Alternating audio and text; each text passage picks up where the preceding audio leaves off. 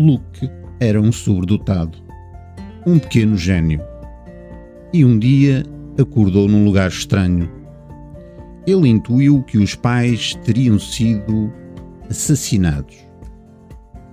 Mas agora estava numa espécie de laboratório, onde lhe faziam, a ele e a outras crianças, todo o tipo de experiências. Eles como ratos. Mas Luke e os outros não estavam ali pela inteligência. Eles a enfiarem aquelas agulhas e a dizerem: Seja um bom camarada. E eles todos ali porque tinham capacidade de telepatia e de telecinesia. Mas Luke vai encontrar uma pequena rachadura no sistema de segurança e.